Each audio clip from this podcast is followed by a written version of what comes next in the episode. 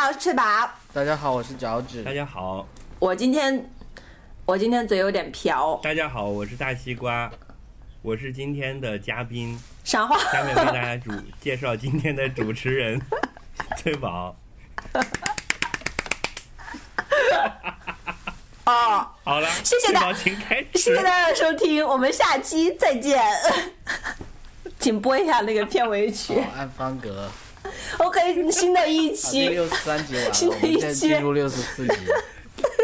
大家好，我是脚趾。在这个大家好，我是翠宝。大家好，我是大西瓜。昨天晚上刚刚刮罐台，我和脚趾是这一期的嘉宾。对，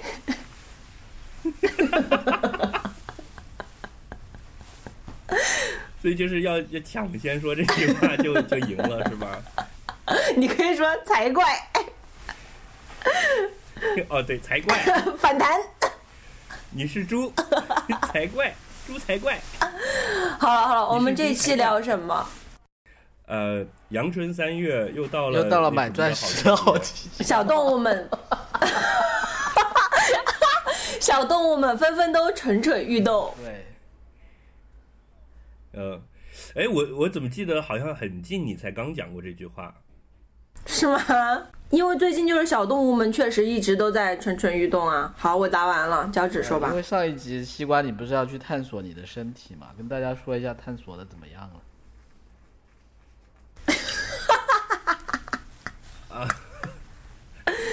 你 你这样，我连 我有一个朋友都对啊，你上一集结尾就说你要去摸奶头了嘛，就都摸了一个多月了，你这这摸肿了没有？把我把我逼到我死角了，就是我就算想说，我都用不了。我有一个朋友这一招了，就直接大西瓜，你摸奶头摸的怎么样？因为我觉得就挺好的呀，就是 嗯，你有你有乳头伤伤心综合症吗？没有没有乡愁，没有啊。没有 OK 就不太对。好，Good to know，我我我觉得这个事情是是鬼扯的，是真的，真的全球有就是有一个 portion 的人，就是有一个部分的人是这样的，有一个比例对，。我觉得因人人而异吧。就大西瓜没有这种感觉，嗯因为他那个摸的太多，已经麻木了。我跟你讲，我们这节目真的就是现在大家已经把我们当一个就是要开车的节目听，对，而且突如其来的加速，我因为我们主要就现在是突如其来的加速是我们台对，因为我昨天晚上干了一件事情，就我们在就我就这几天也在听我们节目嘛，然后昨天就我在刷牙的时候，突然发现我奶头旁边有好多毛，然后就拉提刀把它给剃了，然后呢，伤心了吗？然后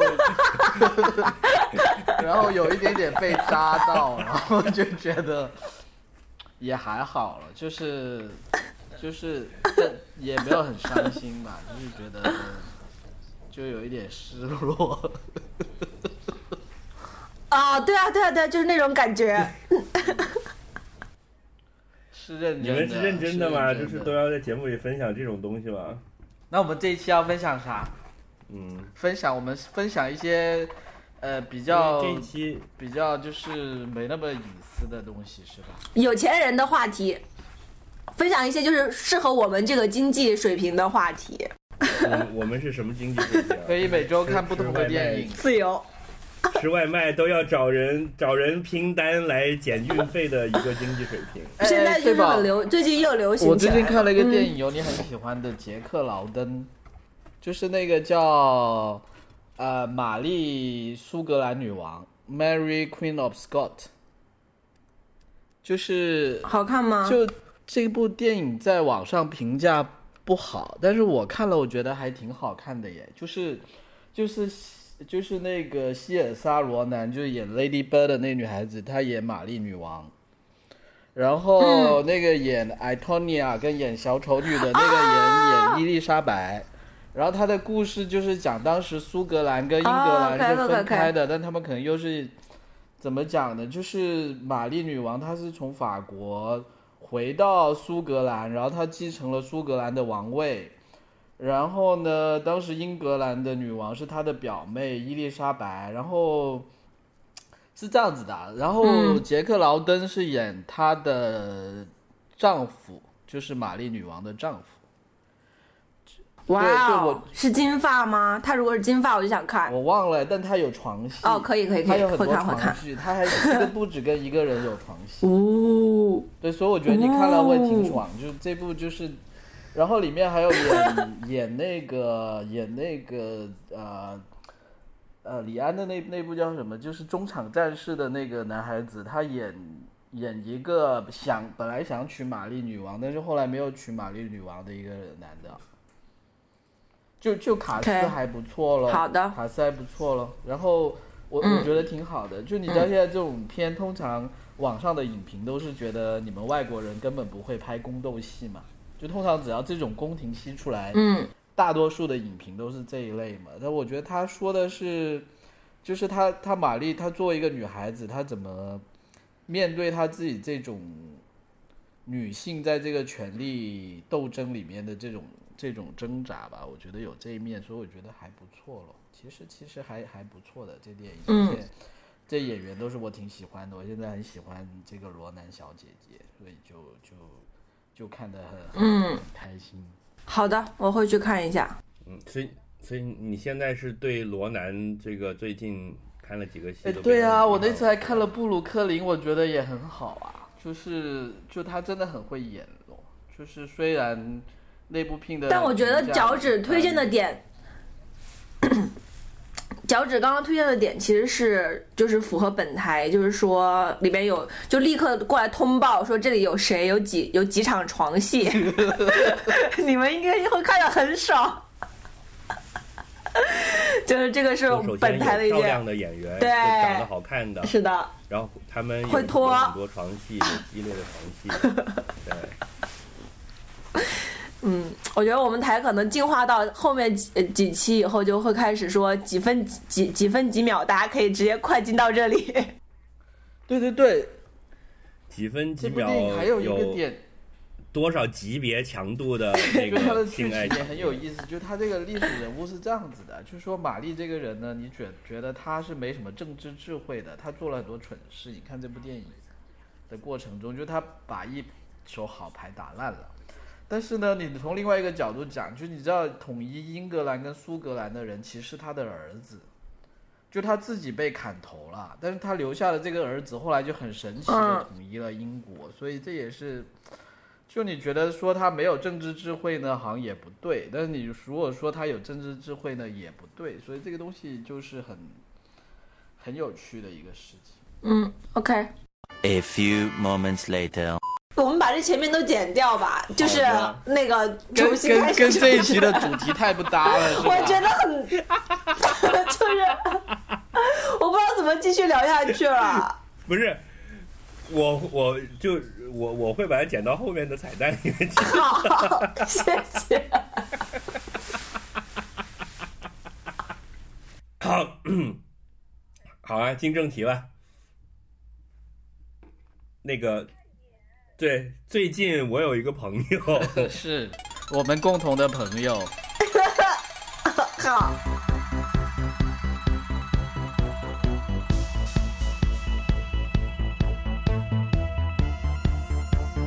这里就是传说中的 Aspirin FM 阿司匹林电台。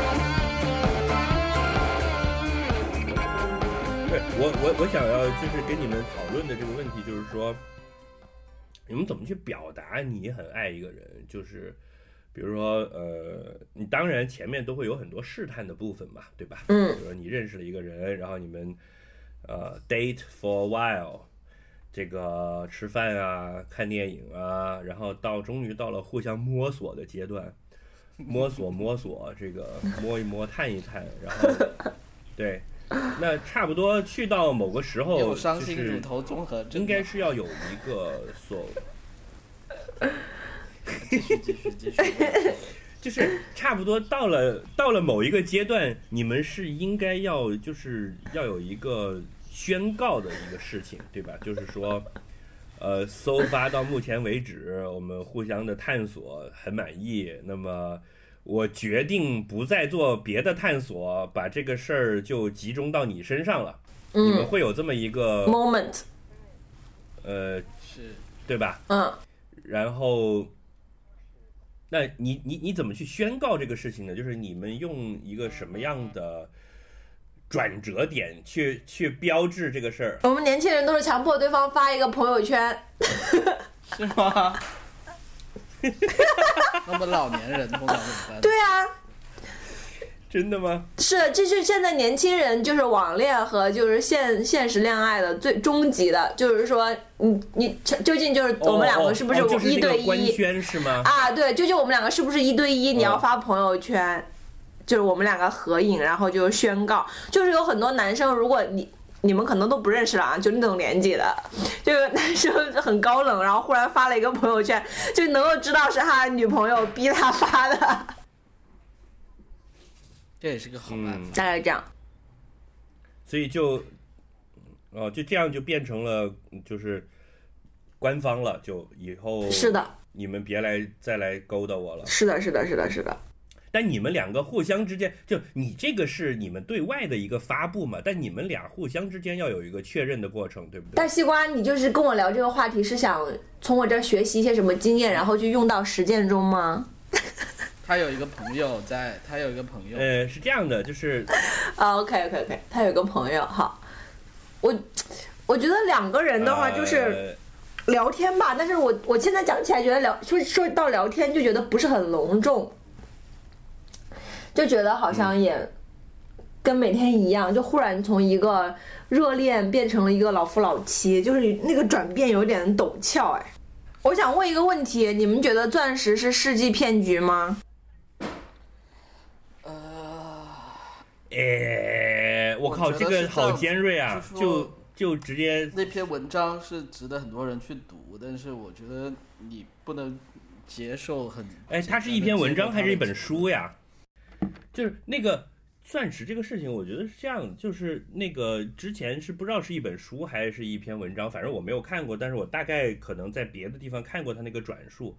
那篇文章我我理解他的意思就是说，实际上钻石并不稀缺，然后呢，那个钻石矿其实被几个大财团或者大公司给垄断住了，然后就一点一点的放出来。嗯，其实蕴藏量比黄金还大，对吧？。对，但我觉得这个东西怎么怎么讲呢？就是这个并不成为你的，嗯，就是那有很多东西都不稀缺啊。但是如果大家都认可它的价值，就就可以了呀。就是所谓的货币，只是大家指定一个能固定保值的东西，然后用它作为交换的媒介嘛。嗯。那其实钞票也不稀缺呀，某种意义上，国家说要印多少就可以印多少啊。哦，这就涉及到一个问题嘛，但是就是钻石它是这个财团负责的，就是财团在控制的嘛。那嗯、呃黄金和嗯货币的话，它是有政府作为背后的，这个东西还是差别很大。然后另外一个，我觉得钻石它的意义不只是稀缺性，它还是有一个说，它作为这个自然界的宝石，它是有有一个美学意义。那这个美学意义就是有一个冲击，就是人造这钻石。这个就涉及到等一下我们跟大家讲说怎么买钻石的时候可以谈到的，就是现在有一种石头叫做莫桑石，就是它是人人工合成的，但是它的你用你你用肉眼看，硬度、亮度，对，是跟钻石一模一样的。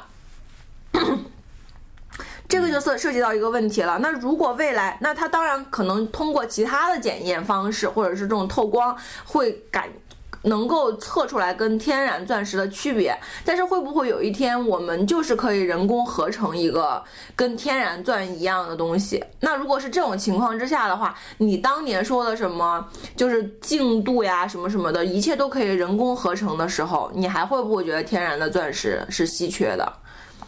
就是这个是一个怎么说？嗯，这个财团是会受到科技挑战的。那很有可能以十年为单位的计算，可能二十年之后就会面临这个严峻的问题了。嗯，脚趾从财务的角度你怎么看？呃，其其实是这样子啊，我我自己倒觉得，就说，呃，它的钻石这个当时就是说为什么说它是骗局？我觉得有两个吧，一个是刚刚说的这个上游控制的这个问题，那那这个本质上它是一个垄垄断的一个问题，就是说那那你有没有办法去打破这种垄对吧？那这就是确保你刚刚说的是不是有一些人工钻石啊，或者一些其他的来源？那这个肯定是会非常直接的影响它的一个价格的。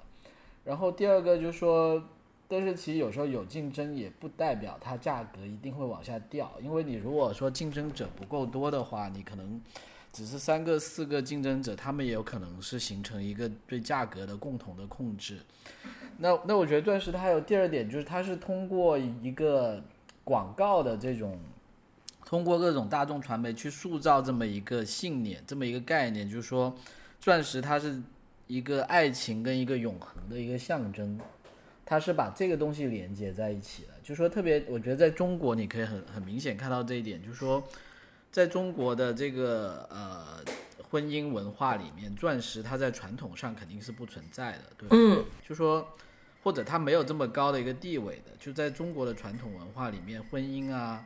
爱情的恒久，这并不是通过钻石来象征的，但是通过这几年，就是说为什么这么这个观念，但是类似的东西得一直都是都都是得有的，只不过是用了钻石来替代金镯子呀什么什么。Again，金镯子是背后，要的，但是金镯金镯子背后是金嘛，金是不一样的，它是就是国家与国家之间计算的一个，就是除非这些国家都倒台了，我我我我觉得金是我觉得不会有变化这样子哈，嗯。就说就说它首先这个连接，你肯定是通过一些营销文化上的东西把它连接在一起的，因为很多概念是新的，就是说你看中国传统的婚姻文化里面，其实什么爱情的永恒这一点也不存在的，就是说。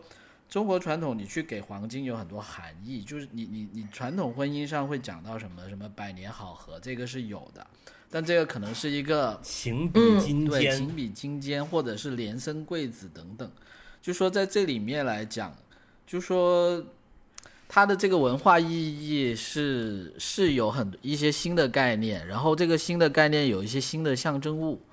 但但是我觉得是这样子，那本来来讲嗯文化的这个东西，你如果说它是一个文化的东西，就说它是一个骗局的话呢，我觉得也，也就说这个词是不是用的有点重对了？就说因为很多很多文化上的东西，你确实是人为去做出来的，它本来并不是一个客观存在。文化怎么那那你能文化人的事情怎么能说骗？对 呀、就是简单来说，那你说吃了百合就可以百年好合，吃了莲子就连生贵子，那这是不是一个骗局呢？我 I don't know 了，就是 就说你当然它肯定没有科学依据啊、你还 you，don't know？就它肯定不是一个科学依据。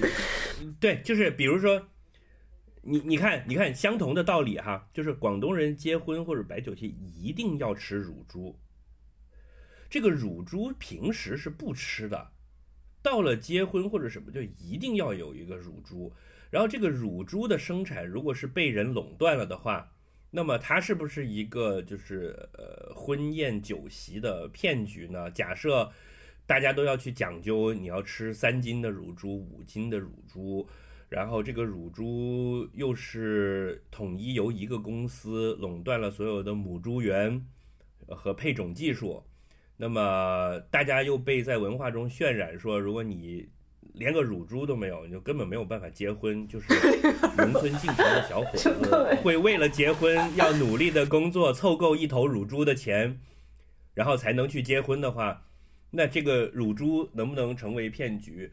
嗯。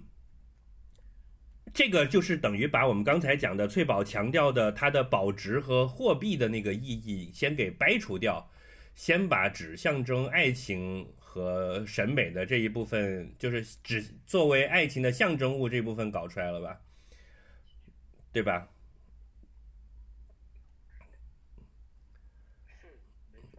嗯，那所以我觉得其实你把钻石这个东西拨开来，其实其实有三个部分的，一个是刚才讲的那个货币价值保值的那个意义，我我觉得这一块是所谓的骗局有没有值得商榷的地方。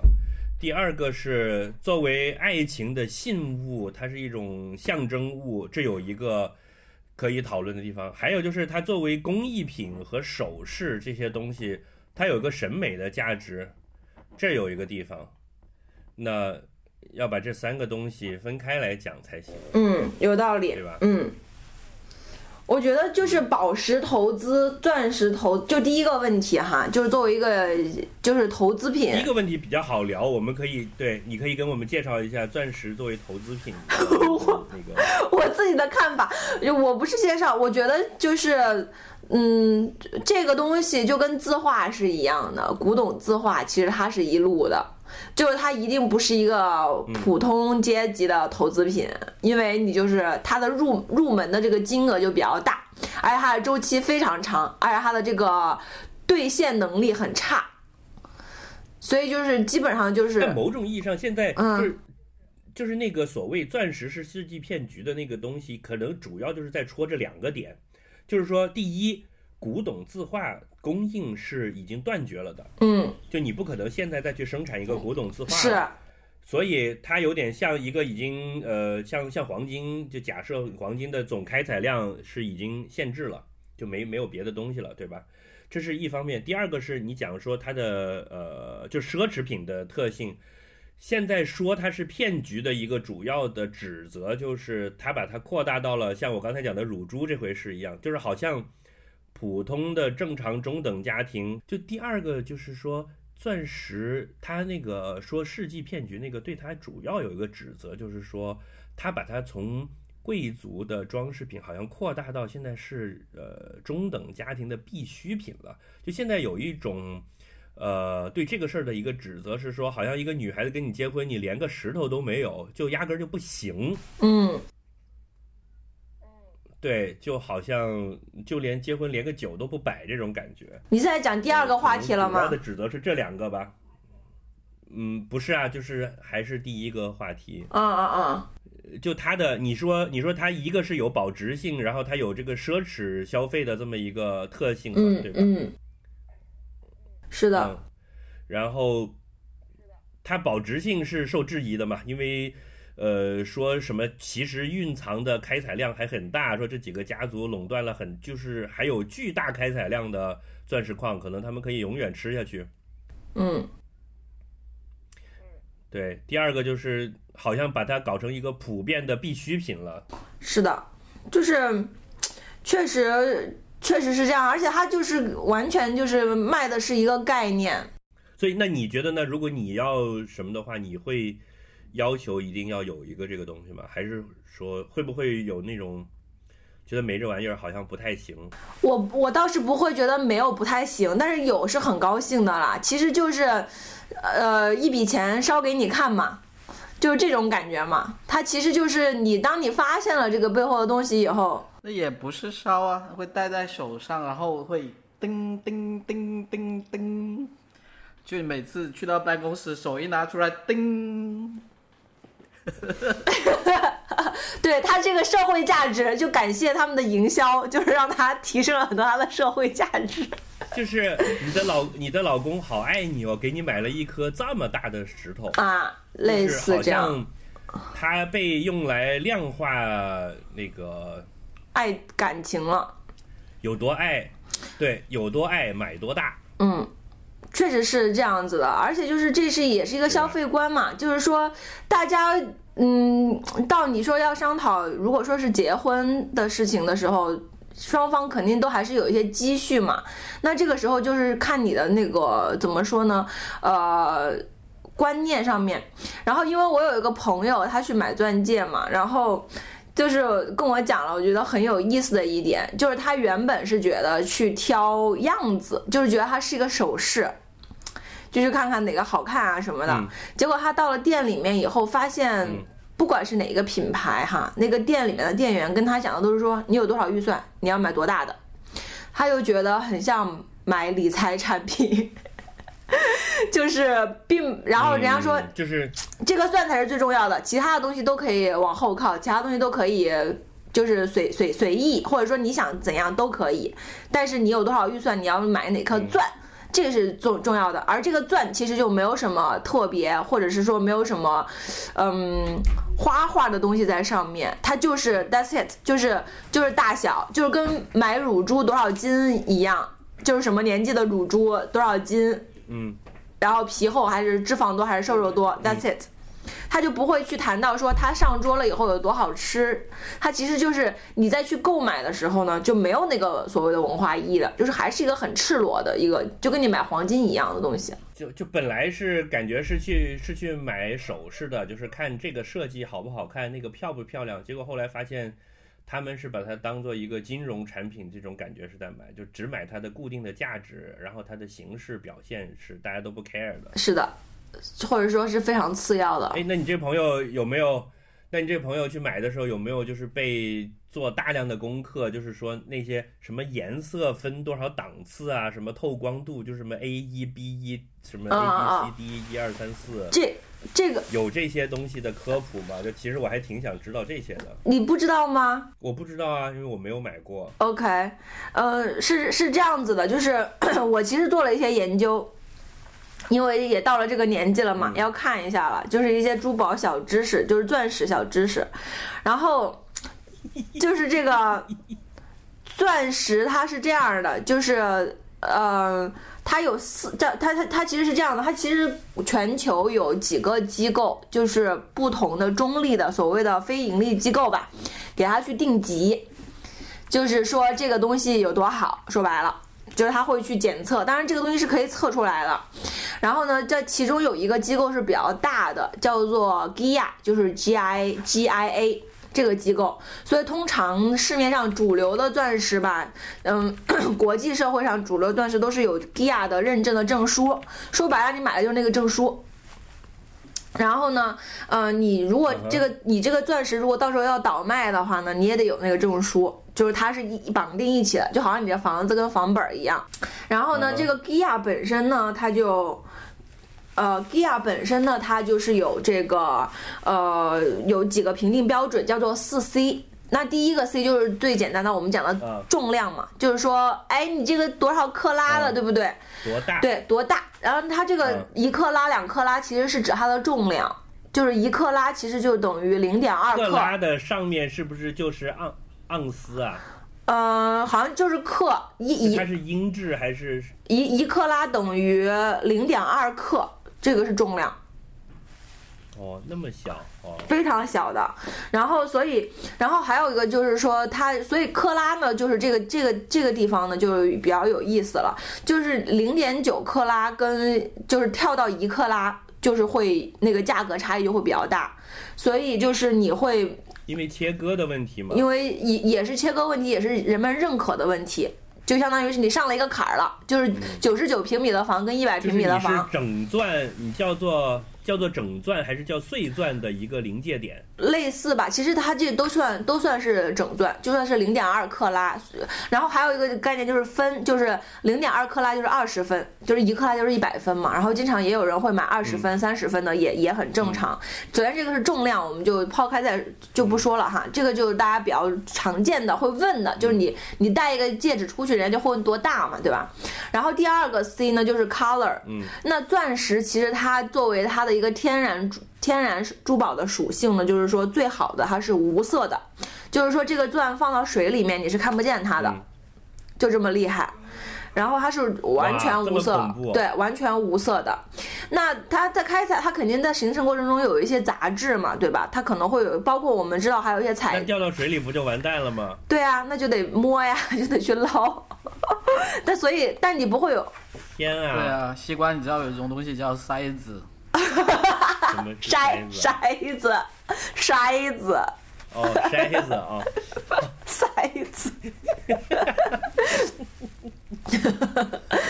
anyway 啦，就是彩钻就不说了，但是就主流的，比如说钻戒，我们看到大部分都是白钻嘛，所以就是这种无色的钻钻石。那这个钻石它又分成很多级别，嗯嗯嗯那最高级就是 D，因为 diamond 开头是 D，所以它就是完全无色的，就是叫 D 色。然后就是从 D 这个字母开始，就哦 D E F G，所以，所以如果现在买一个，如果现在买一个 D 的，嗯，一克拉的，嗯呃，还有刚才说什么？叫 C 还有两个我没说完呢，你先你先问，你就说 D 的一克拉对对不对嗯，？D 的一克拉，如果你买裸钻，的话大，概要多少钱呢？如果 D 的一克拉，如果你买裸钻的话，大概是在呃十万到二十万之间。这么贵啊？所以我人民币吗？对啊，所以就是个骗局嘛。为什么哇它而且这还只是石头而已，就是你还得加个圈儿，对不对？圈儿很便宜，圈儿就几千块钱。因为那个戒指你就也是是有就是金子做的嘛，就没多少钱。但是但是，我操，那哎，那真的，那吃乳猪可以吃一车。所以你们刚刚讲的那些类比，所以你们刚刚讲的那些类比，我就着急啊、就是这就不成立嘛，就是真的很贵，就所以我们都低估了这个东西的那个，哦，你们知道一个三克拉的钻戒哎要多少钱吗？一个三克拉的钻戒就是两百万。对啊，因为你往上只要稍微大一点，肯定是几，就是肯定是指数上升的嘛。对这个我倒对对对是知道。，但是让我容我再说完另外两个维度，就是这个是颜色跟重量，嗯然后还有一个东西叫净度，净还有纯净度，对吧？纯净度就是里面有没有嗯微含物，就比如说一些小的东西，小痘痘之类的。然后呢，有一种叫完美无瑕的，就是 FL 跟 IF，就是 anyway 就是完美无瑕，完美无瑕跟地色的。for flawless，对对对，完美无瑕加地色加一克拉，通常这个是确实是有收藏价值的。然后还有一些是内含轻微内含物，轻微内含物的意思是说用一百倍的放大镜可以看到一点点东西，就说你的肉眼是看不到的，这些通常也是可以接受的。就是它叫做 VVS 一二嗯或者是 VS 一二，就是这样，就是往下推，然后一直到。微内含物就是 S 就开始是 S 等级了，S 等级的时候就是就不不好说了嘛。然后他们讲就是说这个钻石切割工艺就是这样的，就是说你这个钻越大越无瑕，就说明它这个废料越多，说白了。然后，如果你买的是一个有内含、嗯微内含物的，它就是切割的时候，这个切割师傅也要看怎么样，这一个圆钻可以切成，比如说四个一克拉的有微含物的，还是说切成一个一克拉的纯净无瑕的，你懂这个意思了？所以它这个价值就是啊有这个区分了，其实就是废不废料的意思。然后通常正常普通人买的话，嗯就是 V、嗯、V S 一，就是这样的话，你不在显微镜下看是看不出来的，所以就无所谓。这个就是它的净净度。然后呢，呃，所以大家一般推荐就是说克拉，你就按照自己的那个呃。自己的决定哈，然后呢，呃自己的预算，然后呢，颜色呢，无色是比较贵的，然后像一些比较大的这种最有名的 Harry Winston，就是这个钻钻石品牌嘛，然后还有像那种，呃，这这就是这家最有名的嘛，他们家只做无色的，就是无色就是 D E F 这三档的，但是比如说你去，你就算去 Tiffany 买钻戒，Tiffany 通常也会给你推荐 H 色，就是已经是第五档了，就是 D E F G H 嘛。就是通常 H 色以上看起来是 OK 的，但有的人色敏感，他是可以看出 H 和 E 的差别的。那有的人色不敏感，H 跟 D 都看不出来差别，懂我意思了？然后 H 以上，对，对 H 以上的就是以我肯定也是看不出来。但是你像市场上其实还有很多 H 以上的，就是普通人根本啥也看不出来就买了，甚至是微微发黄的，也是在流通，在也是在卖的。然后最后一个就是切割，切割工艺的话呢，它就是有就多少个切面，一般都有五十四五十个切面吧，还是五六十个切面，我也不记得了。然后呢，就是哎，不是说什么五十二个切面吗？嗯、呃它就是就是一个什么完美的呃，不一定，它就是也是要看那个钻石具体的形态。它就是你想象，它就是跟那个呃做蛋糕什么一样，就是一个手工艺的东西了。然后它就是切的越好的话，它那个就是越闪。说白了。所以通常建议就是说，你要哦你就算买一个有微内含物，然后颜色没那么好的，你得要一个切割很好，这样看起来才闪。所以就是就是这这这四个 C，做上加两个 LED 灯，让它更闪嘛。那那就很大，那你可能就得做成钻石项在链。戒指的圈体之内安上微型的锂电池，然后在底座上装三个 LED 电。池和 LED 可以它做到不停地 H 闪还可以级别的进步就可以啊。因为我我是我第一次对这个东西稍微感一点兴趣，就是理论上我应该啥都不知道的嘛。嗯是因为前年我不是去了比利时旅游嘛，啊，然后去了安特卫普嘛，那里有矿吗？安特卫普是最大的这个钻石切割，它是全全世界最开始去钻石切割的地方。安特卫普是因为我小时候玩一个游戏叫《大航海时代》，当时是安特卫普是一个港口，然后是当时我在游戏里面的我自己的主要的基地。呃，所以我就对这个城市有感情。那顺便过路，我就在安特卫普玩了一天。但是到那里是去之前做功课，我才知道，就是安特卫普是可能，呃，全世界垄断了可能百分之九十的钻石切割都在那里。嗯就是从原产地，不管是哪里，反正都要送到安特卫普来切割。切割了之后，它就变成了一个这个钻石产业链的一个节点了。就切割完再卖给其他各个渠道，所以那里就据说在安特卫普买钻石很便宜。嗯，所以现在看来其实并并不一定，就是就他那个火车站出来就有一整条街都是卖钻石的，就好多三哥在那里开的店。对钻石街。我也没有敢看价钱牌，所以你看我现在对这个东西的价格还是这么的无知。他的对啊，他所以所以我就觉得这个东西真的也有点太贵了吧，就是就真的不是 有点结不起婚是吗？不是，我就觉得真的是骗局啊！啊，所以你是站骗局这一方的是吗？你觉得算是骗局？我觉得是骗局，就是当你有这个思维方式，就你你开始怀疑它是不是骗局，就说明这个钱对你还是重要的。就如果你有钱到就是这一笔十万块钱对你不重要，它就不是骗局。就比如说你出去旅个游也花十万二十万，你出去坐个头等舱对吧？往返就已经十几万了，那你买个钻石天经地义。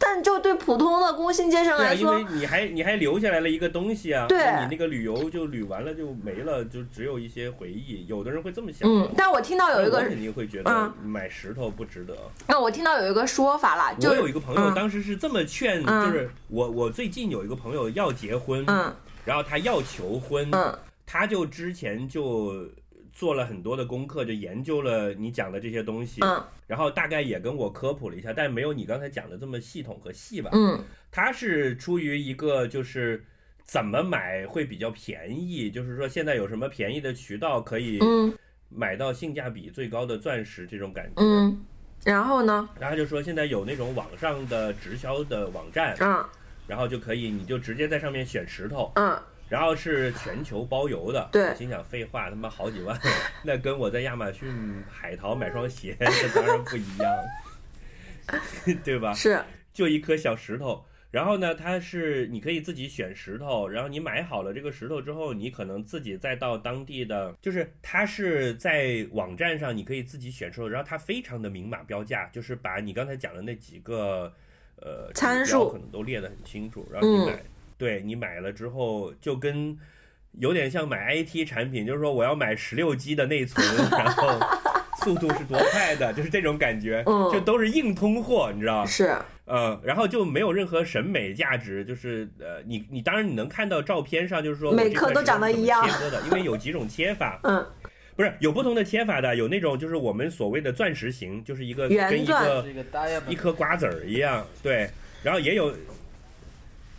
对，也有也有那种方形的对那种，就是像还有泪哎滴形应该怎么说？像个韭菜盒子，啊、对，还有泪滴形的。然后你买好了就寄过来，然后自己再找个首饰店做个圈儿就行了。是是的，就据说比在店里买要便宜很多，就因为这个是一个真的是用互联网直销方式去去 renew 的一个很好的，对，没有中间商赚差价嘛。是的，是的，那但是，呃，但就这个事儿之前呢，因为我这个朋友是一个买东西就很讲究性价比的，就他平时很会去说比较亚马逊便宜还是京东便宜，在哪里领几个券，再加一个什么就能怎么样，嗯他很会搞这一套的，嗯所以他就在钻石这个事情上就让他很痛苦。嗯他就是有点像你讲，就是说对这个事儿他是深刻怀疑的。嗯然后呢，我我有另外一个朋友呢，我们有一次就一起吃饭，就聊到这个事儿。嗯另外这个朋友的角度就很很特别，就是说，女孩子要这个东西，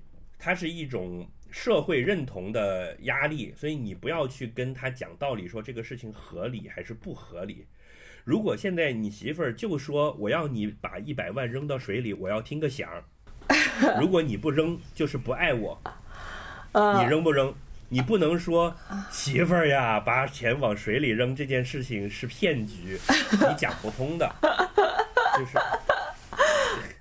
当然，我对于女性的这个理智没有任何意见哈。嗯，但是呢，我当时劝她的角度就是这样的，我说你要跟你媳妇儿讲，现在扔的钱是咱俩一块儿的钱了，就并不是说花了我的钱，而是花的是我们这个家庭未来的钱。嗯，你这样想，那如果他依然还是觉得值，那他就是真的是值，而不是为了虚荣去买的了。哎，我听过一个说法，你我听过一个，我也我我也听过一个故事，就是朋友的朋友的朋友哈，当时就是老公老婆在十几年前有这个对话。然后呢，这个男方呢跟女方就商量结婚的时候呢，就说我现在有这么多钱，可以付一个房子的首付、给你父母买，因为他们当时自己嗯房子好像、也可以吃一百只乳猪，对买一个钻石，也可以买一个个钻石，你自己想对吧？这个是跟你说的那个一样嘛？们一起出国玩一圈儿。对，对这个是跟你说的嘛。最后还是选说给给这个女方的父母在老家买了一套房的首付，付了。结果在接下来十几年的漫长婚姻里面，到了一些关键时候，女方就会说：“你看我跟你结婚，连个钻石都没有。”所以男生要注意啊，提醒一下。对，就是说把把你爹妈赶到街上去，把那房子卖了，给你买颗大钻石，大概让你爸妈去睡天桥底，可以，没问题。你这就是呃你那那是不是当时总是有感性的一面在你这个。教训里面，是不是当时应该房子买小一点，然后好歹买一个什么零点五克拉的碎钻，也好歹先买。你可不要说零点五克拉了你可不要说零点五克拉是碎钻啊！我跟你讲，三十分、五十分，对于我后来在小红书上面看了一下，就是普通的广大老百姓没有买克拉钻的，因为克拉钻就是很。对他们对普通老百姓就是很贵，然后我就呃最近我如果不买无瑕的呢？我买就是那个色和那也是几万那也是几万。我现在给你查啊，我给我就是也是有那个哎网站。对，，所以所以这就带来了第二个问题，就是说，嗯。假设我现在有呃，比如说五万块钱、十万块钱的预算，嗯，我到底是先就那个大小，还是先就那个这个是个好问题，纯度，这个是个好问题。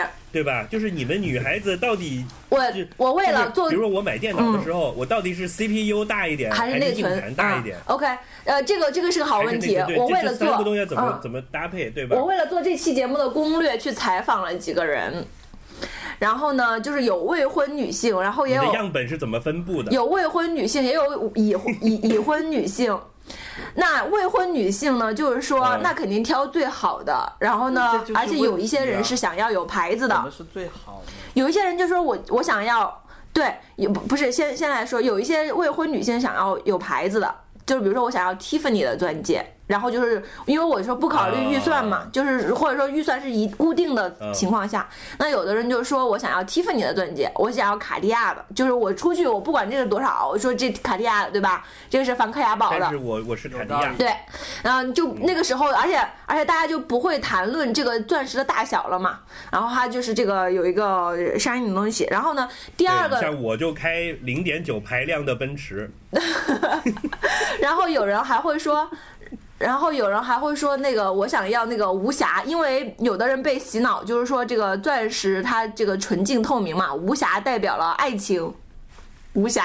就代表爱情吧。我们的爱情怎么可以有瑕呢？是的对，吧？是的，是的，是的，个儿大，我不我不所谓，我要无瑕。是的，也有人要这个，但是所有的就是我的老公鸡鸡大小我无所谓，但是他只能给我用。类似，类似类似。然后然后所有的已婚妇女口已婚已婚妇女口径都统异常的统一已，婚妇女，已已婚妇女统嗯口径都异常统一，要大个儿的。为为什么呢？然后就会说而且那个就是原因未婚未婚的就在有很多遐想无暇和牌子，对，然后已婚的就是要大个儿，而且已婚的还不要脸到，呃，这个 他们不要脸到说，你最好买那种中间有一个钻，然后旁边镶满了小钻，看起来特别大的那种。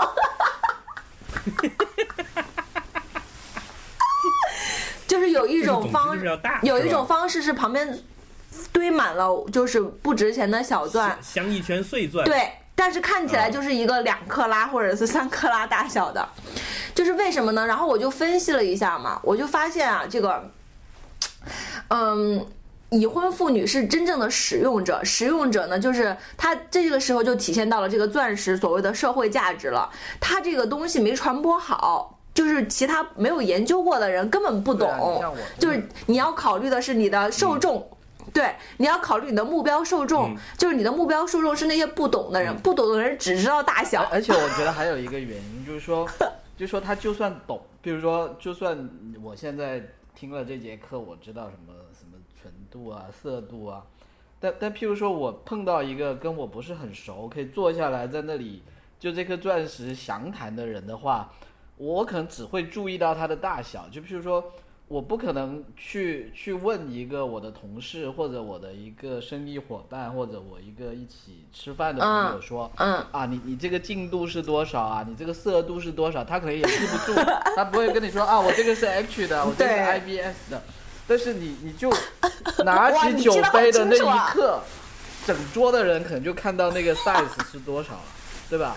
你你明白吧？就是是，嗯，所以我们这个就是这这一期的教学还是蛮有成果的，就是说其他全选底线，所以预算范围内要大，对，是的，而且是要看起来大，就是就是你要想尽一切方法。买一个五克一克拉的，这个里面全是气泡的，都比买一个零点五克拉的纯洁无瑕的就只有你们没结婚的才觉得嗯尺寸不重要，是的结了婚的都觉得尺寸最重要。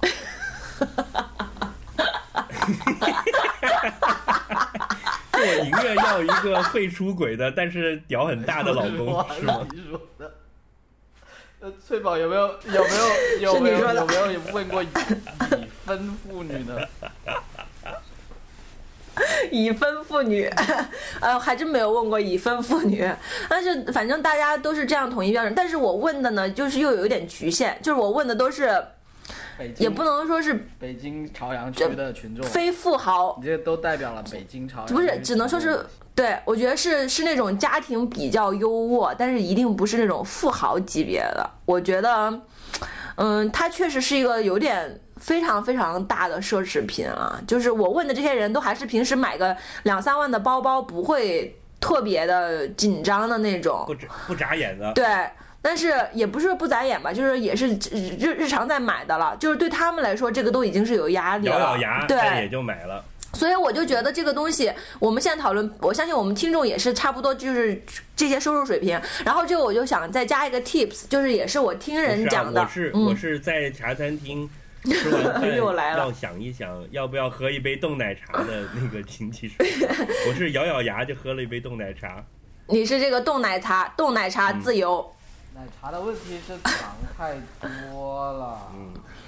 嗯，哦，好好好，Go on Go on，、嗯不打岔。对，然后有一个 tips，老师呃，对对对，对于大西瓜有一个 tips，就是如果说在将来有一天你想要买一个钻戒，对吧？给你心爱的女人去表达你们的爱，把这个情感固定下来的时候，也也有可能是男人。好好可以。然后你是不是因为我们听众有一些 gay 粉丝，你不想让他们失望？不是，我在我我是在想，我这样的话，我变成一个 gay，可能能省十万块钱。你愿意为了十万等一下我们再聊 gay 的问题牺牲你自己的本性吗？这个不叫牺牲吧？就如果我自己自我发掘一下，然后那我走这条路还能省钱呢，嗯，对吧对。呃，？Why not？因为因为大家就不管你走哪条路，都是通向同一个幸福的彼岸嘛，在这个上面没有区别。我觉得这个我们可能等一下下一个话题要讨论，就是 LGBT 团体对于这个钻石的看法，以及他们有没有人买。哦我觉得这个挺有意思的。好全面呀！呃，呃我我我想讲的，让我讲完，让我讲完，就是就是当一个男生想已经想要，就是或者说决定商量好要买的时候，那男生掏钱嘛，对吧？不是两个人掏钱，那你怎么样去决定你花多少钱？那肯定不是说有多少存款花多少钱嘛。那通常有一个公式，就是我听人讲呢，就是在这个圈。就是，呃，备备婚圈里面很多人在讨论，就是说是这个男生三个月的工资，天呐，就是比如说这个男生是五五千块钱一个月那就是花一万五。呃，不是，因为还有还有五买 bonus 钻戒能买啥？能买一张钻戒海报吗？哦，你你以为就是那些钻？你去，如果你去网上就是这种微博呀、小红书上面看，好多人就是这个价位买的，还有几千块的也都有，他们就买十分的，那不也是一个钻戒吗？哦，它也不小就，是寓意是我十分爱你。对，就是反正跟玫瑰花的朵数一样，你都可以编的。二十一，二十一分，这是我灵魂的重量。然后，嗯，就它还有 bonus 吗？不算吧，不是四分之一年收入，就是三个月的工资这样。嗯，所以我也不知道这是哪来的了，就是大家就是说普遍都是这样的，所以就是你可以大家看一看自己能够，我我我觉得我我感觉我听你讲这个，我反而困惑了为什么营销就是是，我觉得回到我们最开始讲的，就是说，呃，因为它这个把这个东西跟爱情跟结婚联系在一起，它是一个一整套的一个营销策略嘛。所以，所以我这么听下来，我觉得就是说他做的确实是真的有点滴水不漏。就是说我我之前留意到的，只是说，譬如说他怎么卖广告，对吧？因为我看过一些文章讲他卖广告的时候，譬如说他在日本卖广告，哎，对对，他在颗永流日本卖广告的时候，他男主角是一个日本男人，但是他可能他所有的用品什么都是呃进口的东西，然后他是要体现一种就是说。呃，因为日本当时是战后，对有一种跟过去的决裂，然后投奔西方的这种这种影射在里面，但他不会这么直接跟你说，他是用一种暗示的方式，就高级的广告都是这样子。然后我之前还看过一篇文章，他说就是说，嗯嗯他这边主要讲他这营销怎么做的，就是说他他譬如说他去要去从一个，因为他供应的关系，他从以前力推这种大的克拉的钻石，到他呃要去市场上卖很多翠钻的时候呢，他也会去改他的这个营销策略。譬如说他以前可能会说克拉越大越好，那当它需要卖很多，因为它供应链的关系，它有很多很大的一个供应链是需要去卖很多可能不到零点五克拉的钻石。上下对对对，他就会去嗯。提出一些其他的概念，然后就说啊，这些概念其实可能尺寸并不重要，它只要怎么样怎么样就好。就说这这都是我过去只是了解到他怎么卖广告的，但是我刚刚听这么讲，就是说，当你有一个指导原则之后，就譬如说我作为一个消费者，我是一张白纸，我现在接受你这个概念了，我接受你这个概念说，呃，钻石是跟象征着婚姻，象象征着爱情之后，那我去买的时候，其实会遇到很多具体问题的。那我觉得你刚刚说的这些，就是说所有的这些具体问题，它其实都帮你解决好了。就说，譬如说他为什么要问你的预算是多少？这其实就说你你去卖东西的人都知道，我我我们学经济学有一个叫价格曲线，就说你每个人对每一个东西的你愿意给的钱其实不一样的。那那你怎么样去？就是说我越有钱的人，我是愿意花的钱是越多。但是你很多大宗商品，你在这一点是很难的。譬如说，对所有人来讲，你开车的话，一升油的这个价钱其实都是差不多，不会差很多的。你去买米，可能一斤米差不多。但你在什么东西上会看到这个区别？是你去看奢侈品，当然不用讲。其实就说，很多时候，其实在中国，你看红酒，你看咖啡，甚至我觉得最代表性，譬如在潮汕地区的茶叶，你去买茶叶，你从几块钱一斤到嗯几千块钱一斤，甚至上万一斤的都有。它其实差别是不是这么大呢？嗯，它是要把你这个价格曲线利用到最尽头，就是说你如果每极致，如果你卖的东西是每一件的价格都是可以去满足不同消费者他的这个价格定位，那你就可以赚最多的钱。那他反过来问你的预算多少，其实就已经把你带到这个，就是从反过来他已经把你引导到这个价格曲线里面去了。然后至于说刚才说他在把你往这个曲，线的就然后边缘上你刚刚面推说的啊，耶，这个好，这个好厉害，这个好厉害。啊！我三个月的工资啊，等等这些，我觉得就是对于我我这种门外汉来讲，因为确确实对很多人来讲，买钻石它可能不不像你买其他东西，就像我我家里人买茶叶，对吧？他们可能喝了好多年，每周都买，他慢慢这些门道他会摸清楚的，而且你可以去比较。但是对很多人来说，买钻石它可能就是一锤子买卖或者两锤子、三锤子，那那你你这个东西什么三个月，这个就很有指导意义了，就是说你不用去 struggle，因为对很多人来讲，选择恐惧就是一个就是一个你买买东西让他停止消费的第一道坎。对，那你说没关系，我告诉你，三个月的工资，他可能计算过，这是一个怎么样讲呢？就是说，可能跟消费曲线也是一样的，就是说，他觉得你能拿得出这笔钱，但是这笔钱又不会大到让你觉得不想去买，所以，然后作为消费者，你也觉得你是你可以过了第一关，就是我这预算的这一关也可以过了，所以我觉得说。啊，他这个营销方案并不只是你简简单单的看到一个卖广告的一个问题，我觉得就是这真的是一个嗯非常、呃非常滴水不漏的一个东西。对，我同意，他就是确实把它做成了一个高度象征化的东西。其实我刚刚也觉得，为什么把它类比成烤乳猪啊什么的，就我觉得除了价格上面的不舒服以外，就是因为烤乳猪、茶叶、咖啡、红酒，它还是有一个。就是实用或者品鉴意义在里面的，你是可以品出来差别的。那你说一个五十分的钻戒跟一个五克拉的钻戒，那不就是大小的区别吗？就是你没有那个所谓的享受的那个过程的巨大的差异化吧，所以他只能用那个价格曲线，用就先谈预算来去把你往那边推，因为让你看这个看那个，其实你看不出区别，说白了。然后我就觉得很有意思，就是你刚刚问的那些人，他们说啊，我要买一个卡地亚的，我要买一个呃 Tiffany 的，我觉得这个就是说，它它钻石作为这么一个成功的营销案例，他现在也受到了就是各方面的一个同行的冲击认可对吧？就是就是你可以用这个办法去卖一个啊钻石，那我也可以用这样的一个方法来卖我的品牌。是是的，呃，我想说的是说，比如说你去买一个奔驰的汽车，然后你再去跟一个普通的别的汽车相比，那差别是很大的。但你买一个 Tiffany 的钻戒，跟你去做一个一模一样跟 Tiffany 的钻戒一样，那没什么差别，真的就就没差别。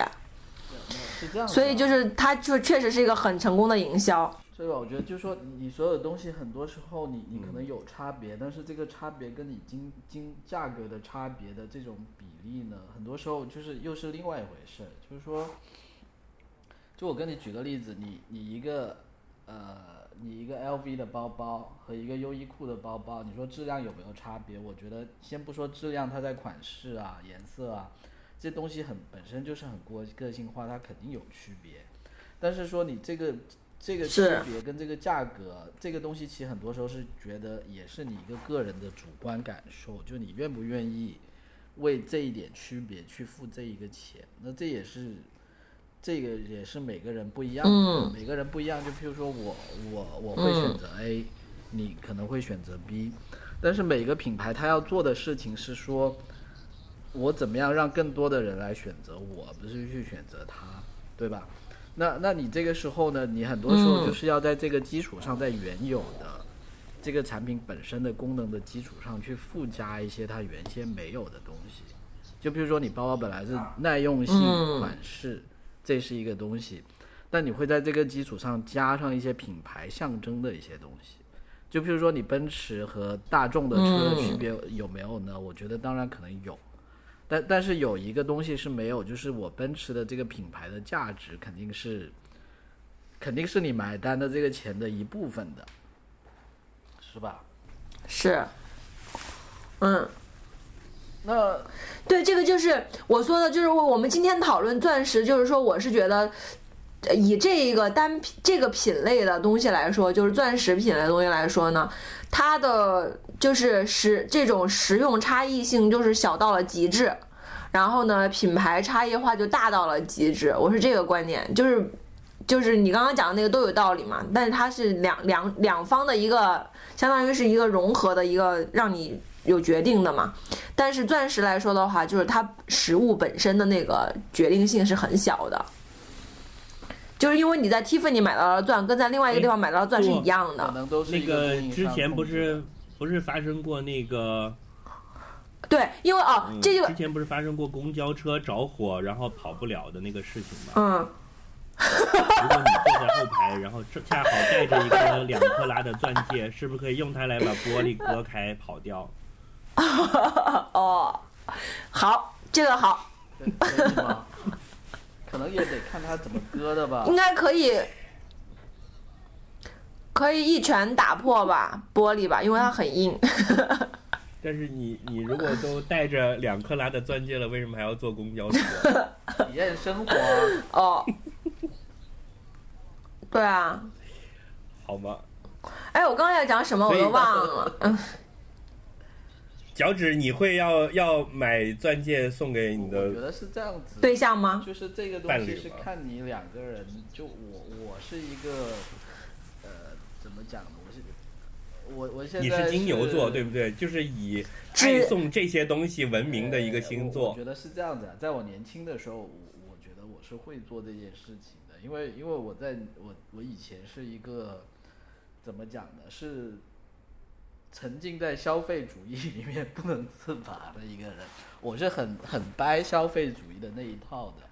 但是我我这几年的，我也是我也是这几年是嗯有些变化，就我自己我觉得我的物欲是越来越低的，就是我这个可能跟跟我也是我也是年纪也也有关系。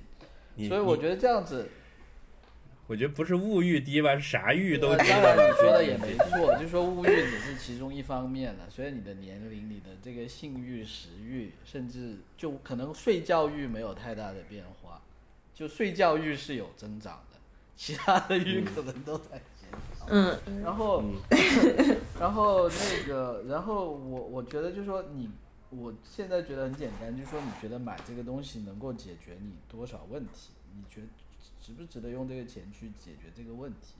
因为这其实是唯一不变的一个东西，就是说，呃，在我年轻的时候，我我为什么觉得我可能会去买呢？因为因为其实买这个东西它可以解决什么问题？就是包括刚刚讲的，就是说，虽然你可以讲它代表爱情，这个是一个营销策划的结果，对吧？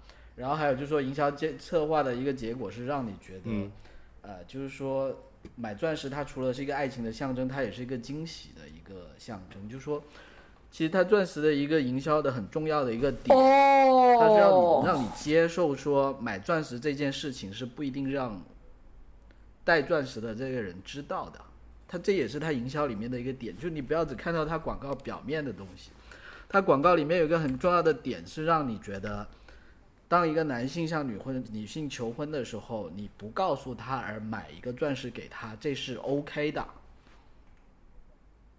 哎，但是我告诉你们哦，我告诉你们哦，我我我采访的这些人里面，没有一个是被惊喜的，啊就是，而且就是网上都是女生在分享，就是。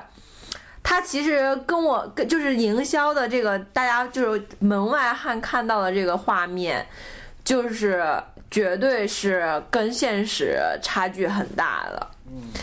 就是那个之前你们记不记得阿里旺的那个那个脱口秀里面就也有讲，就是说一直暗示一直暗示他对象，然后呢，然后最后收到的时候就觉得很惊喜。就是我我发现就是其实大家都是在有一点被别人和自己洗脑了，因为你你想嘛，你讲你你从现实生活角度讲的话，通常这两个都是相当于是一个大的开支，就像西瓜讲的，如果两个人已经决定要生活到一起了，就是这个属于一个大宗开支的话，还是会一起商量、一起做决定的。而且我觉得直男应该没有那个、那个能力去分析这一些，就是怎么挑啊什么的。对，而且而且其实归根到底，就是说，如果约定俗成是这么做是有道理，那他很有可能是有道理的。就是说，我觉得就是说，你买这个钻石可以解决哪些问题的话，就是说，它如果可以解决你一个现实的问题，那那你就去买。为什么呢？就是说。我简单跟你举个例子，你觉得婚礼有没有意义，对吧？我我不是说它有意义或者没有意义，嗯就是说因为假如你两个人已经决定要结婚了，其实你所有的婚姻制度，你只是需要去民民政局领一张纸而已，对吧？但是你还是会看到很多人他是是办西式的婚礼，东式东方的婚礼，为什么呢？它背后肯定是有很多原因的，就是你这是一个什么昭告天下的过程啊，怎么样也好，OK，这个我就不想谈。那它既然有意义，我觉得钻钻戒的意义就是跟婚礼的意义是一样的，就是说你你可以说它没有意义，但如果你觉得它有意义，它就有意义了。那你如果觉得你花这笔钱嗯得到这个意义，可以解决你的问题，比如说你的问题是，你怎么样告诉对方你很爱他，或者是你的问题是仅仅是为了他以后不会在十年里面反复跟你提啊，我连一块石头都没有。那你买了这个东西，解决了这个问题，它对你就是有价值的。但是，假如在你们两个人的关系里面，你跟对方你都觉得不需要这么一个东西去做这么一件事情，那它就没有意义，你就不需要去花这个钱。但是，我觉得这东西是无解的咯，就是，呃，真的是很个性化的一个东西了。我没有一个统一的标准了。又回到了所以只要只要不造成那种标准，就是说你觉得没意义，所以你就没办，但你的伴侣其实是觉得有意义，是的后来就一直会会叽歪这件事情，嗯别这样就行。我觉得就是回到了本台，就是多年前得出的一个两性关系的最终极终终终极解释办法，就是呃，大家不是都很爱说把这个事儿评评理，那个事儿评评理嘛？所以我们之前很早之前下的结论就是说，只要两个人觉得没问题，那就没问题，就是其他的都无所谓，是。所以可以也可以把用来镶钻的钱用来入珠，入你也住可以入一个钻石的。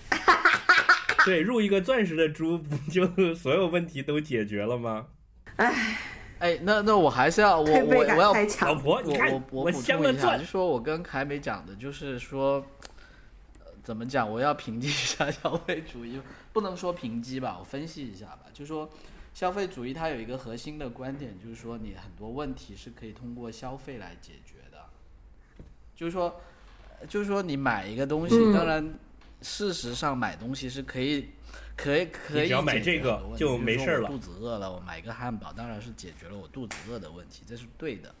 但是说现代消费主义的问题是，他把很多其他嗯问题也放进来了，就是说你通过消费可以解决你，譬如说你觉得寂寞，你可以去消费，呃，当然不是说去叫鸡啊，嗯是说你觉得寂寞，你可以买一个什么很漂亮的一个东西，然后你就你就不寂寞了，或者你去呃去去消费一个什么电影按摩或者 something like that，就是说它不是一个可以去听一场汉斯对类似季默的音乐会。它可以告诉你，其实你看很多广告都是这样子，对吧？譬如说你觉得你很你对自己没有自信，或者说你对自己的呃，就是说你可以通过消费去满足很多精神上的东西的。然后消费主义到最后就会让你觉得，其实所有的问题，人生里面所有的问题，你都是可以去买一个解决方案的。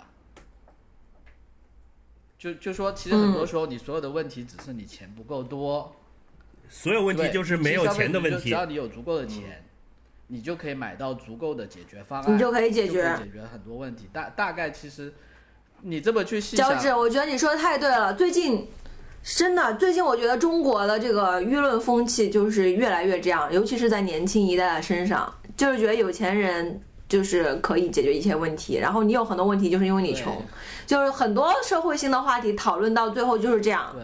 就非常的我们要抨击。然。后，然后我觉得是这样子，这句话你也不能说它完全不对，就是说我自己的感觉，并不是说我因为有钱有这样感觉，或者有我的意思只是说，随着年龄的增长，你会慢慢去想这些问题之后呢，你会发现确实有很多问题你是可以去通过消费去解决的，但是呢，其实有很多嗯，消费主义告诉你，你可以用消费去解决的问题，其实到最后还是需要你通过自己用很多的，不是消费的方式，是需要你通过自己的很多努力去做的。就譬如我简单，我们今天说的话题，就包括婚姻这个话题，就说你当然没有钱跟有钱，可能对你的婚姻肯定是有不一样的，你有经济基础是会有区别。嗯，但是肯定你到了一定年龄，你肯定也理解，就是说，婚姻里面的很多问题，并不只是钱去解决，就是你还是需要很多钱之外，你自己去做很多努力去解决的。那那所以在这个层面上来讲，就是说你如果去掰消费主义的那一套，当然是对的。你会觉得说我通过买这个钻戒可以解决多大的问题呢？就是说，就是我觉得你会越慢慢会不太相信那一套消费主义的东西的之后呢，你会去做这个决定的可能性就会越越越低吧。但是，但是并不是说这个东西这个决定就是不对的，就是还是回到我们原先我原先的观点，就是说。它它它能够解决一些问题的话，那你觉得花这个钱解决这些问题就就够了？就我举个极端的例子，就是说，嗯很多时候就是说，譬如说，如果婚姻当中的一方他的同事不一定是女方，譬如男方的父母、男方的同事，他们觉得这个东西是必要的，那甚至就包括你女方，可能嗯。就算不是太 care，、你也会觉得说我需要这么一个东西去完成这个这么一个过程，是。我觉得就是这样子。是，但是你只能回到原先，就是说他哎。做的太强了，就这个观念已经植入到这种程度，你就是你已经只能把它作为一个既成事实来看了，而不能只是光光把它看成一个营销案例。那那你就只能不能不能承认所以强大了。所以比如说我作为一个清醒的文艺女青年，我就会说众众人皆醉我独醒，所以我要为众人的罪而买单，是这样吗？我就不要刚着说这都是骗局，我就不要了。我刚刚不刚还是看你自己选择吧。嗯，有道理。我听完脚趾讲这一通，我也我也明白，就是他其实变相的回答了我们俩想想问他的这个问题了。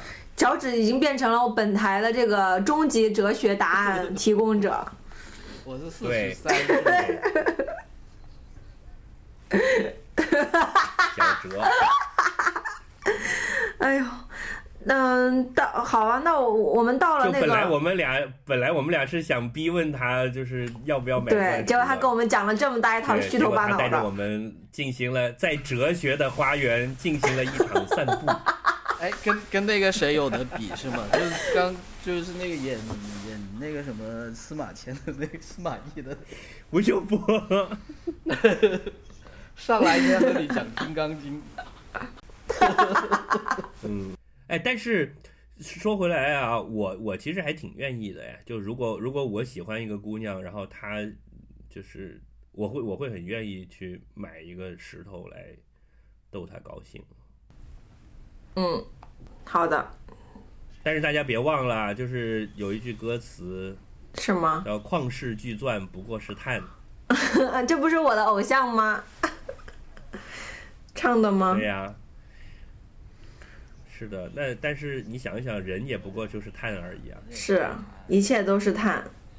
嗯，厉害了，厉害了！我觉得我们我们这个台真的越来越超神了。听众们，现在的粉丝一定要就是继续粉下去，未来等到我们成名了，你们就可以说，我就是他们那个最开始的那个粉丝。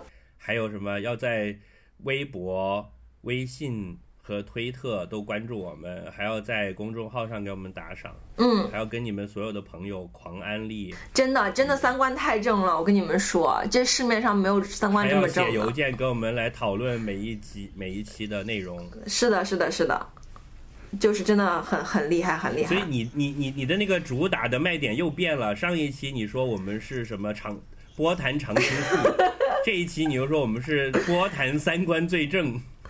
那不以你能不能学一下人家钻石商的那个，就是 PR 要有一个统一的口径，OK，OK，OK 逐步去建立。等一下，等一下，我来说一下，们是尺就寸最一个大的，所以我们到底是走长青树路线，还是走尺寸最大的。等一下，我们先，我们我们先把这个消费，就什么预算曲线还是什么曲线推一推，这个工资的十分之一可以给我们打赏。如果你不知道打赏多少钱，就打一百六十六块啊，听好啊。打打打你们三天的工资，我们不要三个月的工资，我要三天的工资。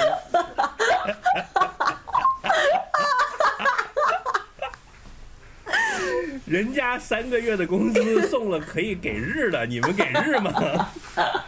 我们贡献大西瓜。我不行，我不行，我 我身体不好。啊，到了日常推荐环节，我最近有一个特别想推荐的，推荐的就是我很久没有偶像了，但是我最近有了一个新的偶像，是谁？那就是王健，你们一定没听说过吧？王自健我知道，王健，我搜一下。太好了，你们要是听说过，我就觉得有点没面子。他是一个大，王健林，我知道，王健我不知道。他是一个大体型天才。然后呢，最近因为他在微博上面哦哦哦哦，上了许知远那个节目，是的，然后呢，那个节目那个采访就是牛逼。我推荐大家一定要看海航那个挂了的吧？完了，这个得删，这这一段得删。不是，哪个健？是是健康的健吧？人家他是一个大提琴家，然后他，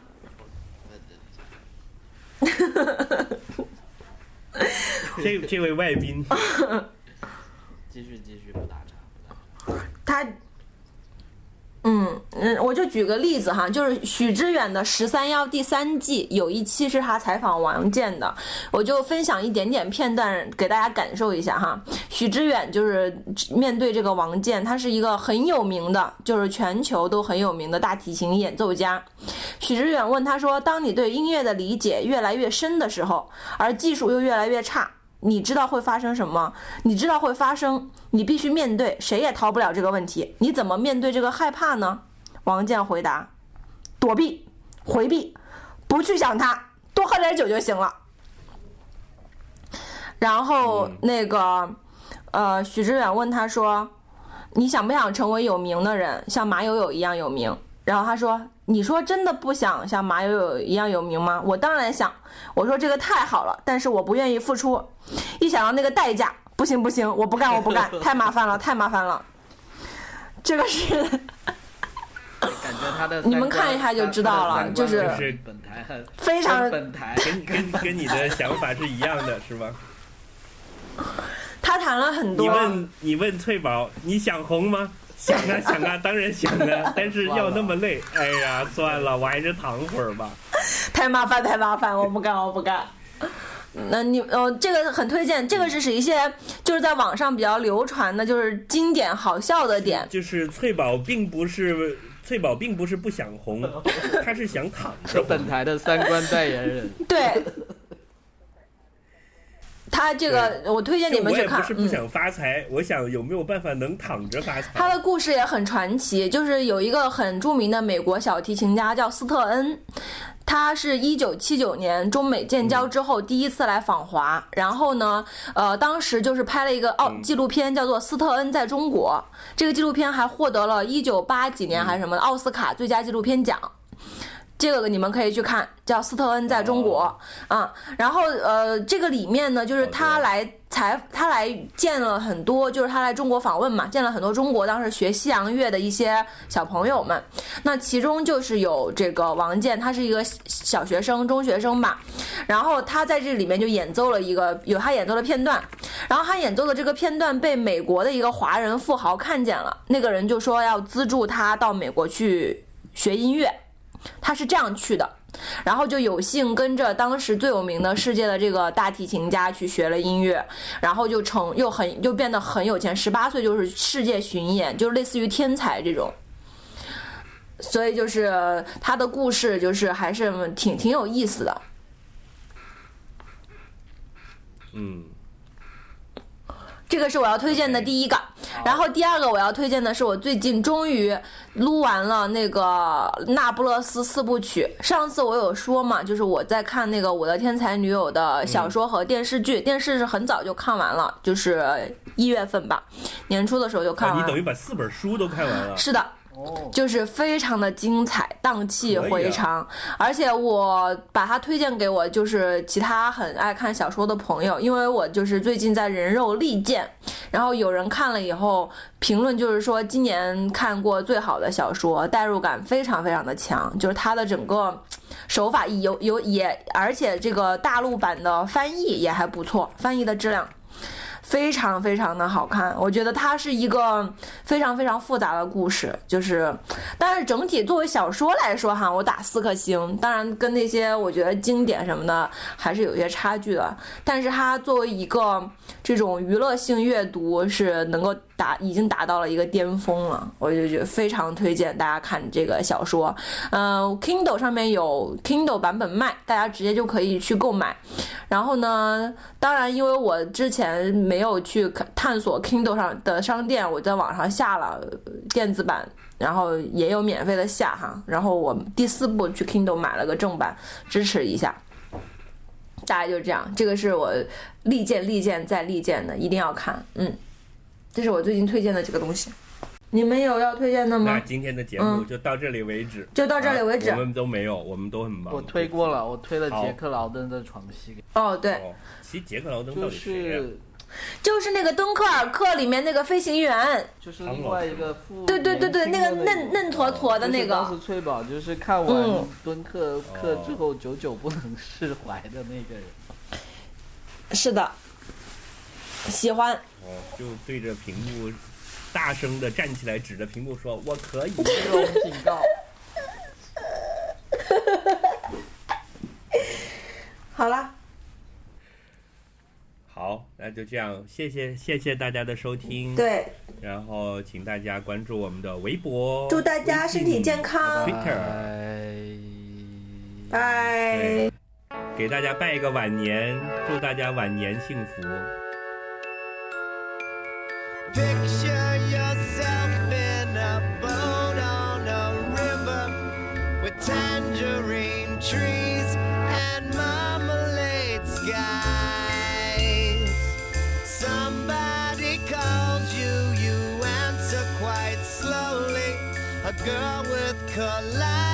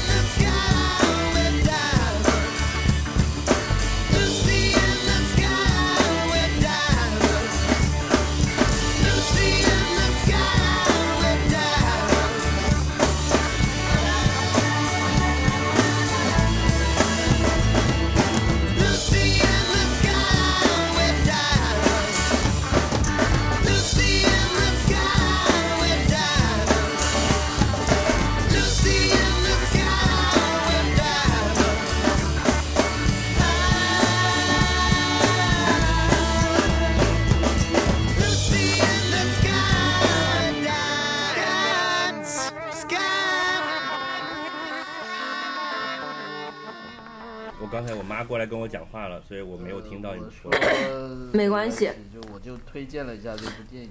嗯，你回头听我们节，你回头听我们节目就知道了。哎，好，那主持人请继续。你 Q 自己干什么？哎，这期的节奏不太行，大西瓜，你作为主持主持人是要纠责的，向全国人民谢罪。这样子，这样子，为了不冷场，我再跟大家分享一个我探索自己身体的时候的新发现。啊 但这个一点也不黄，就是你知道我其实我头发的话，我两边是推的很很短的，但我长头头顶上是挺长的，就我晚上就我现在的头发如果不打发蜡会会很乱，对吧？然后我作为一个男性，最近终于发现了发卡的好。就晚上看电视的时候，我很烦我的电头发，但是我又不想打发胶，因为因为就睡觉的时候不舒服，所以我现在会用发夹，会用发夹把头发夹起来。所以推荐给所有男性朋友，就是说为了生活便利，就不要太太太排斥这些女性化的东西，就只要好用就行了。嗯，所以你现在头发有这么长了吗？就是看电视要戴前面发卡。对啊，它会它会一直掉到我的眉毛跟眼皮搭下来之间哦。就我前面这段头发，那你戴个帽子不我觉就好了得发夹比帽子方便吧。嗯。你说的是那种发卡，就是哎对对对对对对对对对你你说的那种圆月形就戴在是那种脑袋上像的那种？别针一样的东西，就把它别到一边去就好了。所以你现在在看电视的时候的样子是你在前额有两个发卡别住了自己的刘海，然后你就坐在沙发上，看着希尔莎罗南的床戏。因为你要知道，我晚上看电视的时候，最猥琐的地方肯定不是我的发卡，这个你放心。